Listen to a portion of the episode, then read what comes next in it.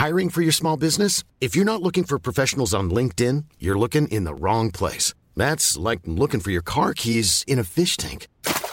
LinkedIn helps you hire professionals you can't find anywhere else, even those who aren't actively searching for a new job but might be open to the perfect role. In a given month, over 70% of LinkedIn users don't even visit other leading job sites. So start looking in the right place. With LinkedIn, you can hire professionals like a professional. Post your free job on linkedin.com slash people today.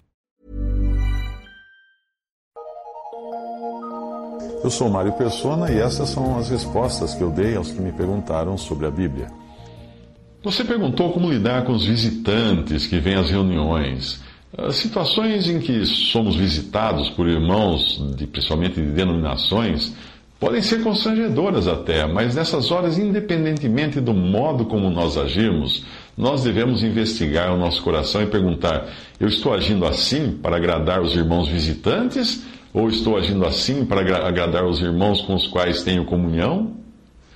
Nós podemos errar agindo tanto de um modo como do outro, porque em nenhum dos casos estamos fazendo aquilo para o Senhor e para a sua glória.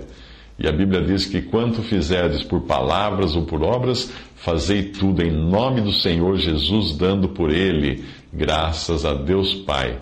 E tudo quanto, quanto fizerdes, fazei-o de todo o coração, como ao Senhor e não aos homens. Colossenses 3, 17 a 23. De qualquer maneira, eu sei que as visitas de irmãos denominacionais em nossa casa, quando nós estamos apartados do, dos sistemas religiosos, pode ser, podem ser realmente constrangedoras. E hoje é mais provável acontecer esse constrangimento com a visita de crentes do que de incrédulos. Quando nós temos visitas de incrédulos e nós explicamos a eles o, o costume da família, que nós, nós, temos um costume às vezes de ler a Bíblia, de orar, cantar hinos, eles educadamente aceitam e ficam calados. Mas quando são cristãos e principalmente pentecostais, alguns não respeitam o modo como agimos e acabam querendo impor os seus costumes, que geralmente são escandalosos, com mudança no tom da voz. Gritos exagerados, aleluias, uso de jargões que não tem respaldo bíblico, profetadas do tipo o Espírito Santo está me revelando, blá blá blá blá blá blá blá. Isso quando, quando não começam a falar um, um William Lamas, línguas desconhecidas, coisa assim, que nada tem a ver. No dia em que a minha mãe faleceu, no dia em que ela acabaria falecendo, ela já nem respondia mais a estímulos ela estava com câncer, a, a sua vida era, estava visivelmente se esvaindo. Eu e as minhas irmãs estávamos no quarto dela aguardando a sua partida, para estar com o Senhor, ela, uma mulher crente no Senhor Jesus. E nós combinamos de nem, nem chorarmos naquela hora que ela estivesse partindo, ou de fazermos algum espetáculo naqueles últimos momentos. Nós sempre nos lembrávamos do que a, minha, a nossa mãe havia contado, de que quando a mãe dela, a nossa avó, estava morrendo, Uh, a minha mãe, nossa mãe, uh, que na época tinha uns 15 ou 16 anos, ficou do lado da cama dela rezando insistentemente um terço em voz alta. Então, para surpresa de todos, a minha avó abriu os olhos e disse: Ruth, pare de rezar, você não está deixando eu partir em paz. Nós nunca sabemos o quanto uma pessoa moribunda está ouvindo e entendendo do que se passa ao redor. Por isso, eu e minhas irmãs tínhamos combinado de ficar em silêncio enquanto minha mãe morria porque não havia mais nada a fazer. E apesar de aparentemente adormecida pela fraqueza ou pela ação da morfina que ela estava tomando, ela poderia ainda estar escutando o que se passava no quarto e querer se apegar à vida. Isso só prolongaria então o seu sofrimento.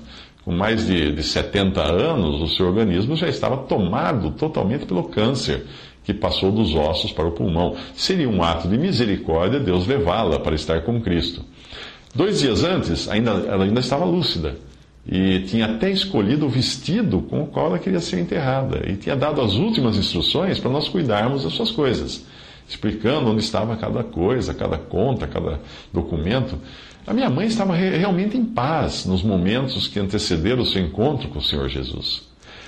Aí, nesse último dia, quando a gente estava assim nessa situação, eis que chegam alguns obreiros da denominação da empregada da minha mãe e eles queriam entrar no quarto para orar pela cura dela. Eu não deixei, claro que não. Eu expliquei a eles que ela já estava morrendo. Era uma questão de minutos, como realmente foi. para que ela entrasse na presença do Senhor. Mas aí o líder desses obreiros não gostou nem um pouco e ainda contestou. Queria discutir comigo que nunca era tarde demais, que a oração era poderosa e coisas do tipo. Eu logo me lembrei do que uns obreiros, entre aspas, da mesma denominação, tinham feito com meu avô, pai de minha mãe. Depois de ter extraído o estômago por causa de um câncer e já nas últimas, moribundo, cheio de tubos entrando no, no seu abdômen, eh, ele foi mandado para casa, de volta para casa para morrer. O hospital mandou de volta para casa.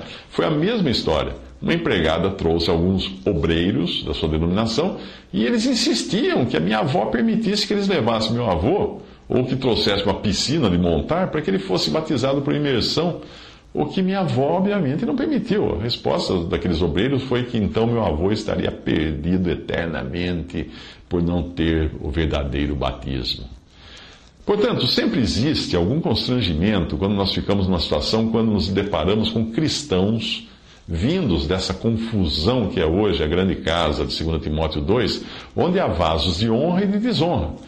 Por isso é preciso que a família esteja bem coesa nesses momentos, principalmente para, quem, para que o inimigo não acrescente mais um problema, que é o de criar um conflito também entre marido e mulher, pais e filhos.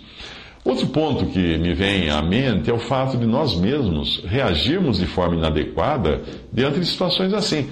O marido da minha filha, que é norte-americano, costuma dizer que conseguiu tirar a minha filha do Brasil, mas não conseguiu tirar o Brasil da minha filha. Né? É uma brincadeira que ele fala.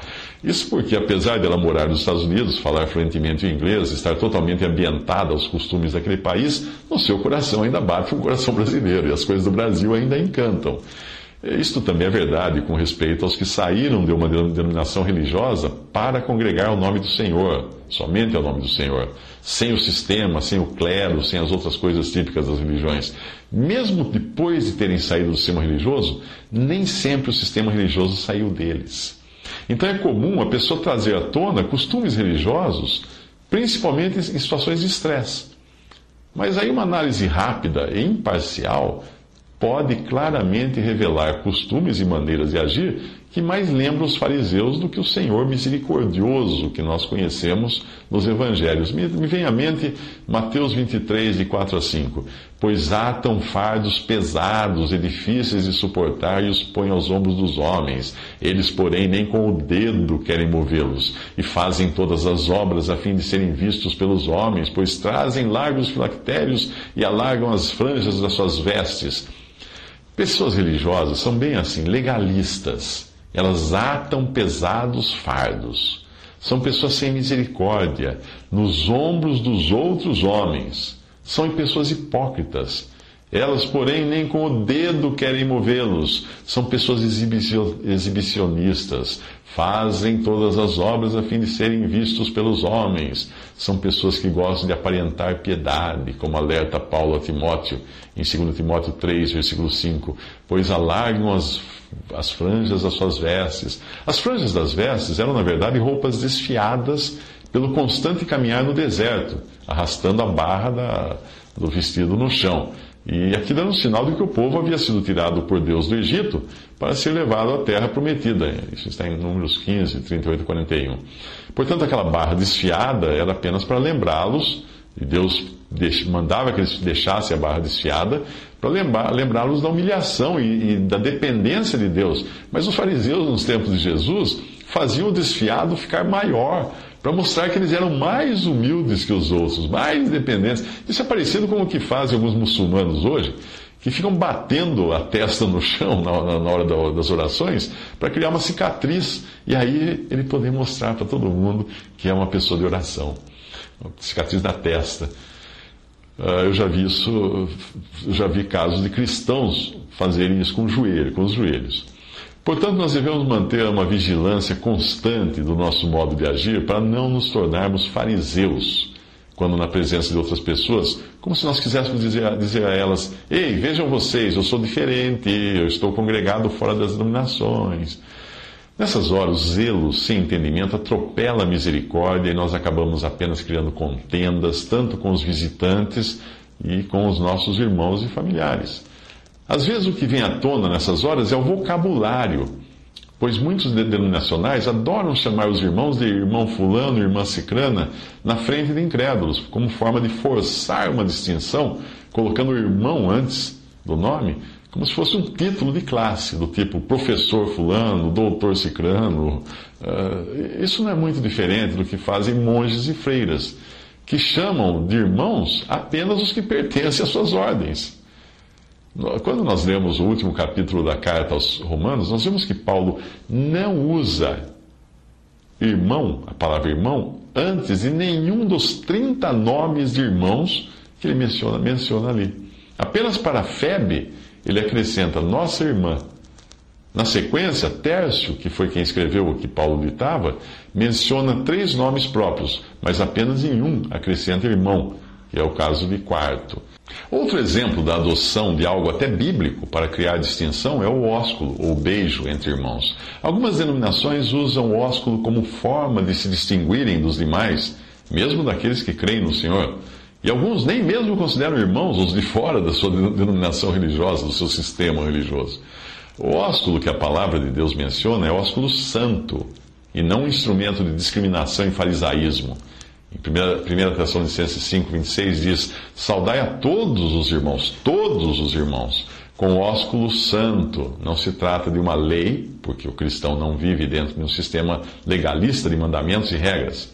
Também está muito evidente não se tratar de um ato de segregação, pois ali diz a todos os irmãos, saudai a todos os irmãos. Outras denominações usam uma saudação característica, como paz do Senhor ou paz de Cristo, para se diferenciarem de outros cristãos, não fazendo a mesma saudação, ou, ou por não considerarem irmãos os outros, ou por acharem que sejam cristãos de uma categoria inferior, ser cristãos de segunda categoria. Mas falando aos seus discípulos, o Senhor deixou claro, o Senhor Jesus deixou claro, em Mateus 23, 8: Vós, porém, não queirais ser chamados rabi, porque um só é o vosso mestre, a saber, o Cristo, e todos vós sois irmãos. Outras vezes nós, deixamos, nós nos deixamos levar por uma forma legalista de agir, trazida da religião de onde, nós, de onde nós temos saído. A diferença é que simplesmente acabamos adotando leis e regras diferentes daquelas às quais estávamos habituados no sistema religioso, mas que não deixam de ser igualmente leis e regras. Por exemplo, a mulher deve cobrir a cabeça quando orar ou profetizar. No caso, profetizar significa falar do Senhor. É certo isso? Sim, claro, isso é certo. Porque nós vemos isso claramente na doutrina dada pelos apóstolos em 1 Coríntios 11, versículos 1 a 16. Não é difícil isso ser obedecido por qualquer mulher em qualquer situação, porque às vezes até a mão serve como cobertura. No original, a palavra véu não é véu, é cabeça velada ou coberta. Então até a mão serve como cobertura na hora de dar graças pelo alimento em um restaurante, por exemplo. Um guardanapo, qualquer coisa assim serve de cobertura. Mas seria isto uma lei ou mandamento que devesse ser aplicado como se nós vivêssemos no Antigo Testamento? Ou seja, quem não fizer é apedrejado? Certamente que não, pois hoje nós vivemos não mais na lei, mas na graça. Eu dou um exemplo. Você está de moto numa via movimentada em alta velocidade, você, você é um homem, está de moto em alta velocidade, e aí você se lembra de que naquele exato, naquele exato momento você se lembra de uma pessoa muito querida que está entrando na sala de operações de um, de um hospital para uma cirurgia complicada. Imediatamente vem em você o desejo de orar por aquela pessoa, bem ali, em sua moto, a 100 por hora, numa estrada movimentada e sem encostamento. Mas o problema é que você é homem e está de capacete, ou seja, com a cabeça coberta, o que a Bíblia diz que não é maneira apropriada para um homem orar. 1 Coríntios 11, 4. Será que você deixa de elevar a Deus o nome daquele enfermo em uma rápida oração ou em pensamento? Ou simplesmente se nega a fazer isso, priorizando o fato de estar com a cabeça coberta? Sim, você pode até parar mais à frente, tirar o capacete e orar.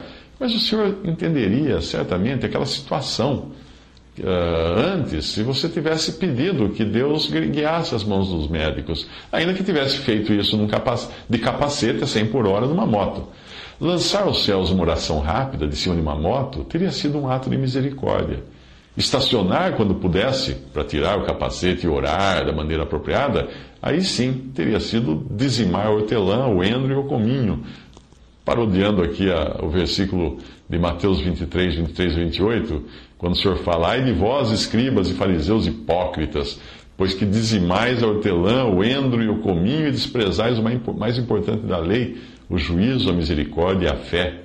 Deveis, porém, fazer estas coisas e não omitir aquelas, condutores cegos, que quais um, um mosquito engolis um camelo. Oséias 6,6 diz: Porque eu quero misericórdia e não sacrifício, e o conhecimento de Deus mais do que os holocaustos.